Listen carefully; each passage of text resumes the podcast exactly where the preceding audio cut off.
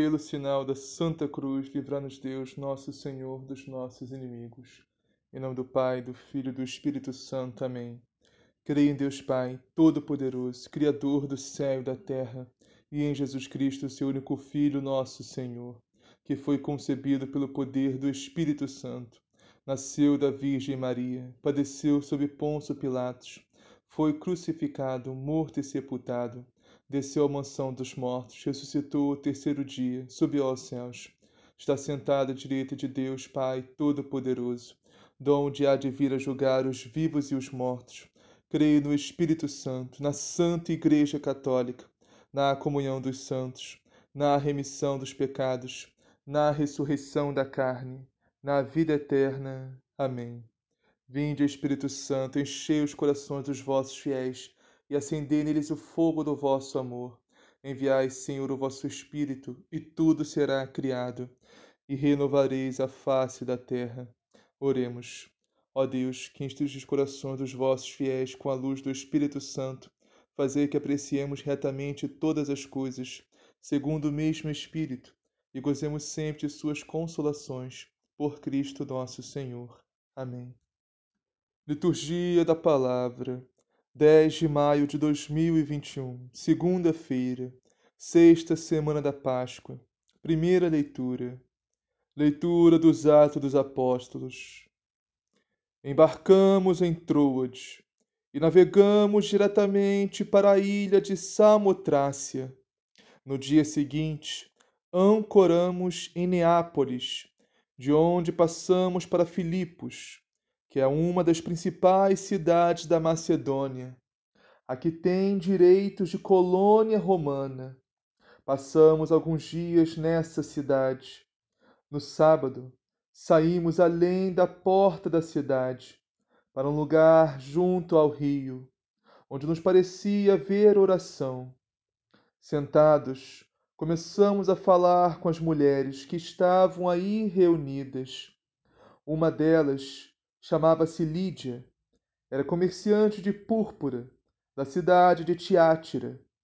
Lídia acreditava em Deus e escutava com atenção.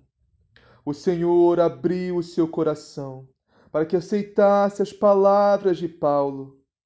Após ter sido batizada, assim como toda a sua família, ela convidou-nos se vós me considerais uma fiel do Senhor, permanecei em minha casa. E forçou-nos a aceitar. Palavra do Senhor, graças a Deus. Salmo: O Senhor ama seu povo de verdade. Cantai ao Senhor Deus um canto novo, e o seu louvor na assembléia dos fiéis Alegre-se Israel em quem o fez, e Sião se rejubile no seu rei. O Senhor ama seu povo de verdade. Com danças glorifiquem o seu nome. Toquem harpa e tambor em sua honra, porque de fato o Senhor ama seu povo e coroa com vitória os seus humildes. O Senhor ama seu povo de verdade. Exultem os fiéis por sua glória, e cantando se levantem de seus leitos, com louvores do Senhor em sua boca. Eis a glória para todos os seus santos. O Senhor ama seu povo de verdade. Evangelho do dia. Evangelho de Jesus Cristo segundo João.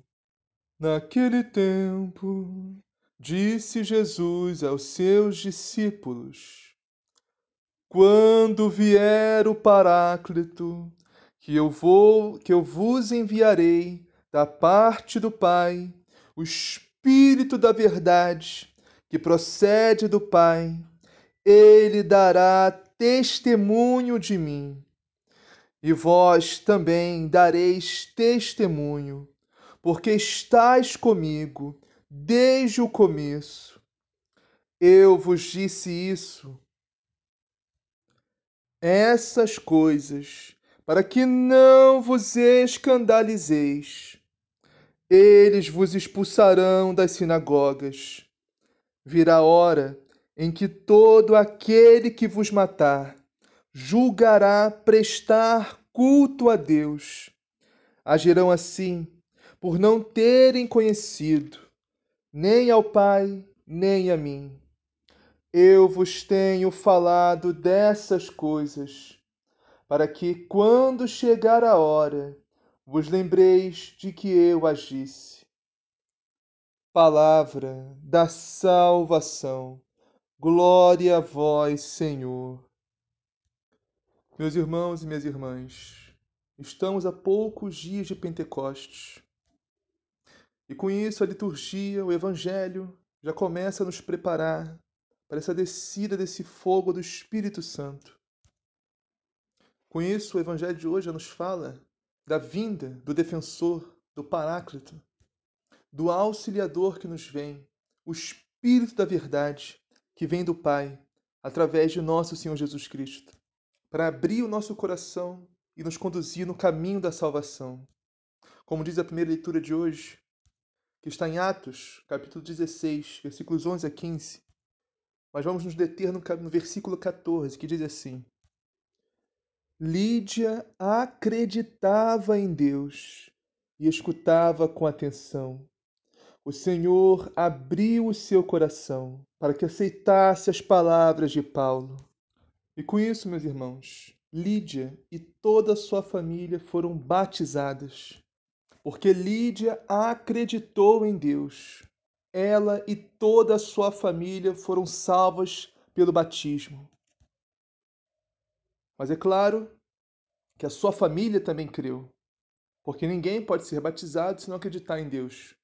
E muito provavelmente a própria Lídia testemunhou Jesus, testemunhou a palavra de Deus aos seus familiares. E eles acreditaram em Deus, foram batizados e salvos pela intercessão de Lídia. Olhe, meus irmãos, a bondade de Deus e a providência divina agindo na vida de Lídia e sua família. Um membro da família que se converte verdadeiramente a Deus pode salvar toda a sua família. Lídia cumpriu plenamente aquela palavra que está no livro de Josué, onde diz assim: Eu e minha casa serviremos ao Senhor. Mas isso tudo só aconteceu, meus irmãos, porque o Senhor abriu o coração de Lídia para aceitar a palavra de Deus que era proclamada por Paulo. Ou seja, não foi Paulo que converteu Lídia, mas sim o próprio Senhor, o Espírito Santo porque é Deus que converte os corações, meus irmãos, não os homens. A missão de Paulo, meus irmãos, assim como a missão de quem prega a palavra de Deus, não é converter ninguém, mas sim proclamar a palavra de Deus. E o próprio Deus, o próprio Senhor, o próprio Espírito Santo faz a sua obra no coração de quem ouve a palavra. Então é Deus que nos converte, meus irmãos. Então por que que Deus converte alguns e não converte a outros? Por que que Deus abre o coração de alguns para aceitar a sua palavra e não abre o coração de outros? Ora, meus irmãos, antes de tudo temos que entender que a culpa não é de Deus, mas sim nossa. Da nossa ruindade, da nossa maldade, da nossa miséria, dos nossos pecados, nosso coração endurecido, porque Deus não faz acepção de pessoas, meus irmãos. Deus não faz distinção entre um ou outro. Ele quer salvar a todos. Quer que todos guardem a sua palavra no coração. Ele quer que todos creiam, sejam batizados e se salvem. Que foi o que aconteceu com Lídia e sua família. Que o próprio Senhor Jesus disse no Evangelho: aqueles que crerem e forem batizados serão salvos. Então a pergunta é: o que Lídia fez de tão especial para que o próprio Deus abrisse o seu coração, derramasse o seu espírito no coração de Lídia para a converter e escutar as palavras de Paulo. que proclamava a palavra de Deus. Ter atenção, meus irmãos, ter atenção à palavra de Deus. Vamos escutar com atenção esse versículo 14, que diz assim: Lídia acreditava em Deus. Então, o primeiro passo é acreditar em Deus, é crer. E, meus irmãos, essa parte parece fácil, mas não é. Não é fácil crer. Não é fácil acreditar em Deus. Muitos dizem que acreditam em Deus. Muitos dizem que creem em Jesus, mas só com a boca, mas não com o coração. E confessar com a boca que Jesus é o Senhor não salva ninguém, meus irmãos, se antes nós não crermos isso no coração. Porque é crendo no coração que se alcança a justiça. A justiça que é obedecer os mandamentos de Deus, fazer a sua vontade. Então, antes de crer, antes de acreditar, antes de termos fé, temos que obedecer. Através da obediência que gera em nós, brota a fé. E pelo contexto dessa palavra, Lídia já obedecia a Deus. Lídia já acreditava, porque ela estava orando. E orar é um sinal de obediência. Devemos orar todo dia, sem cessar. Então, devemos acreditar em Deus, não só com a boca, mas sim com o coração. E a outra parte, meus irmãos, Lídia escutava com atenção a palavra de Deus que era proclamada por Paulo. Essa, meus irmãos, é outra parte que também não é fácil escutar com atenção a palavra de Deus, escutar com atenção o Evangelho de Cristo. E o que é escutar com atenção, meus irmãos? Escutar com atenção é guardar no coração, é você escutar e realmente saber que é o próprio Deus que está falando, é o próprio Senhor que está nos falando, através da Sua palavra, do seu Evangelho. Portanto, meus irmãos, não podemos ouvir a palavra de Deus como se fosse uma palavra qualquer, que entra por um ouvido e sai pelo outro não damos importância, atenção que ela merece. Meus irmãos, é uma vergonha isso que eu vou falar para nós católicos, mas infelizmente isso é um fato. Muitas vezes, na Santa Missa, na liturgia da palavra, quando acaba a Santa Missa, a gente nem sabe qual foi a primeira leitura. A gente não sabe qual foi o salmo, a gente já esqueceu o evangelho. Meus irmãos, não pode ser assim. Que dar atenção à palavra de Deus, principalmente ao seu evangelho, e guardar no nosso coração, meus irmãos. Porque é por, isso que Deus não age. É por isso que Deus muitas vezes não nos converte. Por isso que muitas vezes nos tornamos católicos mor mornos. Porque não damos atenção à palavra de Deus, não damos atenção ao seu evangelho. Não escutamos com atenção e guardamos no coração. Por que, que o Senhor abriu o coração de Lídia? Por que, que o Senhor converteu essa mulher?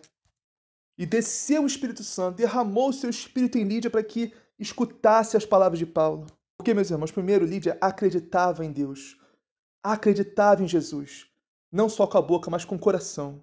Segundo, Lídia escutava com atenção a palavra de Deus que era proclamada por Paulo.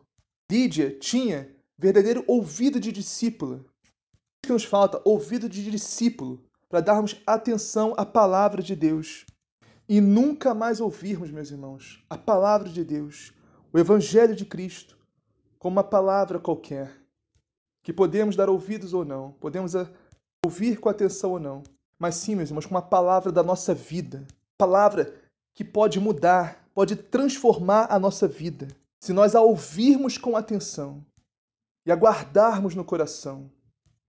E com isso, meus irmãos, nos levar à salvação como sempre dizemos, após a leitura do Santo Evangelho na Santa Missa, palavra da salvação. Glória a vós, Senhor. Vamos meditar um pouco o Evangelho de hoje, que é curto. É o final do capítulo 15 e o início do capítulo 16 do, do Evangelho de São João, que diz assim: Quando vier o defensor, que eu vos mandarei da parte do Pai, o Espírito da Verdade, que procede do Pai, ele dará testemunho de mim. Jesus está nos falando do Espírito Santo, meus irmãos. E por que o Espírito Santo é o nosso defensor? Porque ele nos defende, meus irmãos, primeiramente de nós mesmos. Nos defende das nossas más inclinações, das nossas maldades, dos nossos pecados, da nossa miséria, da nossa fraqueza. O Espírito Santo de Deus nos defende de nós mesmos fortalecendo na graça de Deus. para evitarmos todo pecado e até toda ocasião de pecado, para vivermos na justiça e na graça de Deus.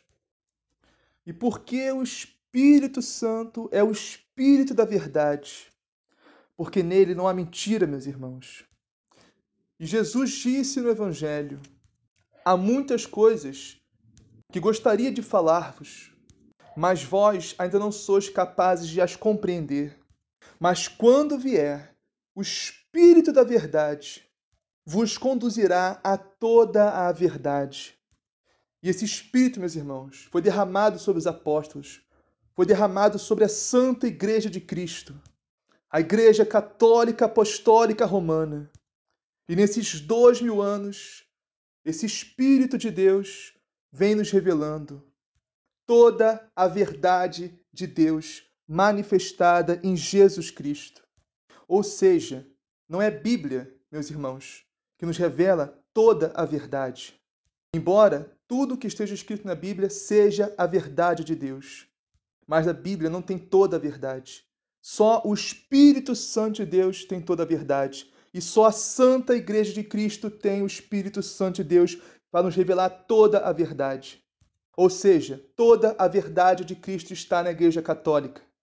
E através desses dois mil anos, esse próprio Espírito vem nos revelando toda a verdade. O Senhor Jesus não pôde revelar aos seus apóstolos naquele momento porque não estavam preparados para entender. Porque Deus, meus irmãos, Jesus é pedagogo, ou seja, ele nos revela aos poucos a verdade de Deus, toda a verdade do Espírito Santo, porque nossa mente é limitada. E Jesus sabe disso, e Deus sabe disso. Não seria possível para nós absorver toda a verdade de Deus de uma vez só. Nesses dois mil anos, o Senhor vem revelando toda a verdade de Deus através do seu Espírito Santo que está na sua Santa Igreja Católica. E o próximo, dará testemunho de mim, ou seja, essa também é uma forma muito segura de sabermos se alguém tem o Espírito Santo de Deus ou não. Se essa pessoa dá testemunho de Jesus. Se essa pessoa proclama, professa que Jesus Cristo é o Senhor e não há outro. Jesus é Deus feito homem, é Deus encarnado. Que Jesus é o Salvador e não há salvação sem Jesus Cristo. E não há salvação sem a sua santa igreja. Não há salvação sem os sacramentos. Não há salvação sem a Santa Missa, que é o Calvário na terra. Em especial a Santíssima Eucaristia, que é a carne, o sangue, a alma e a divindade do nosso Senhor Jesus Cristo. A nova e eterna aliança de Deus com os homens, com a sua Santa Igreja. Ou seja, meus irmãos, quem professa essa verdade testemunha Jesus, está com o Espírito Santo. E vós também dareis testemunho, porque estáis comigo desde o começo. Ou seja, primeiro, o Espírito Santo de Deus testemunha Jesus no nosso coração. E depois, meus irmãos, nós damos testemunho de Jesus com a nossa boca. Ou seja, crendo no coração e confessando com a boca. Aí sim conseguimos a salvação.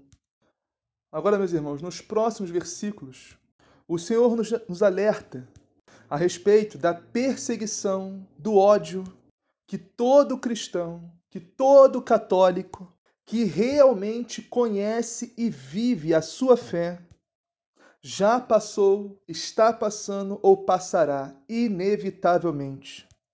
Porque, embora o nosso coração esteja em Deus, esteja no céu, meus irmãos, nosso corpo, nossa carne ainda está neste mundo está nesta terra, nesta vida.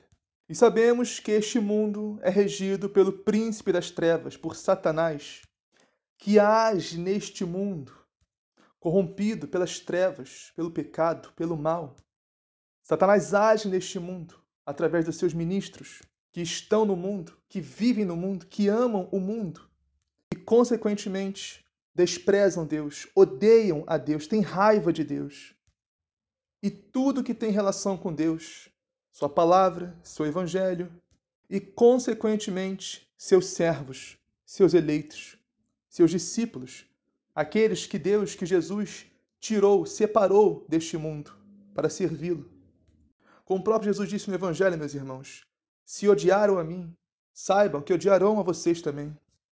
Por isso, Jesus disse: Eu vos disse estas coisas para que a vossa fé não seja abalada. Porque, meus irmãos, o ódio, a perseguição, o desprezo, a zombaria podem abalar a nossa fé. Mas não podemos deixar que isso abale nossa fé, meus irmãos. Temos que entender que não é nós que o mundo odeia, que o mundo despreza, que o mundo zomba, mas sim, é de Deus, que Ele enxerga em nós. Inclusive, alguns podem até querer nos matar.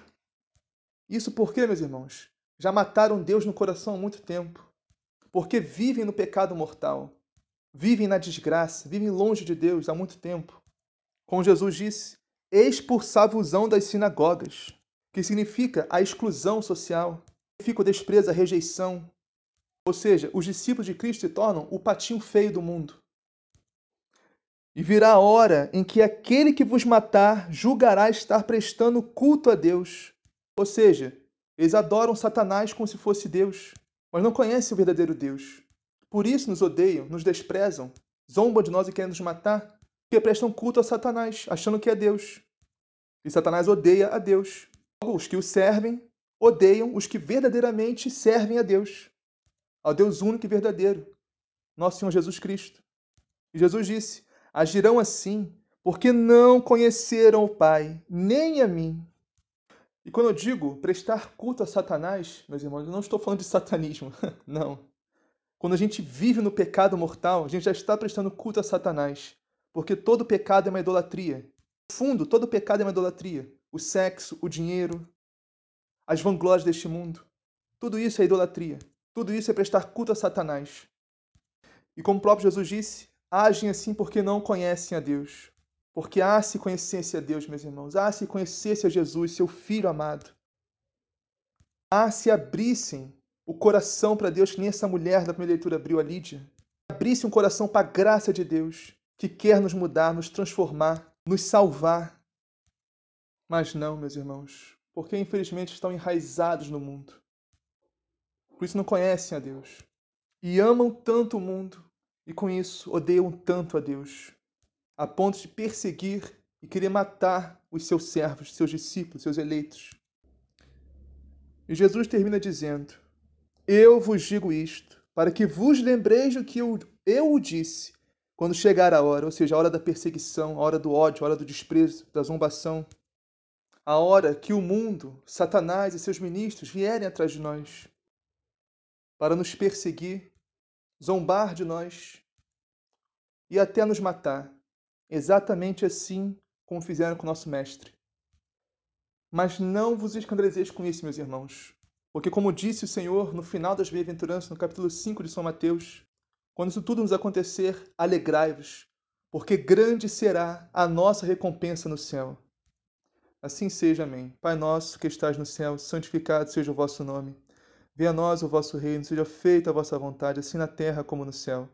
O pão nosso de cada dia nos dá hoje, perdoai as nossas ofensas, assim como nós perdoamos a quem nos tem ofendido. E não os deixeis cair em tentação, mas livrai do mal. Amém. Ave Maria, cheia de graça, Senhor é convosco, bendito sois vós entre as mulheres, Bendito é o fruto do vosso ventre, Jesus. Santa Maria, Mãe de Deus, rogai por nós, pecadores, agora e na hora de nossa morte. Amém. Glória ao Pai, ao Filho e ao Espírito Santo, assim como era no princípio, agora e sempre, pelos séculos dos séculos. Amém.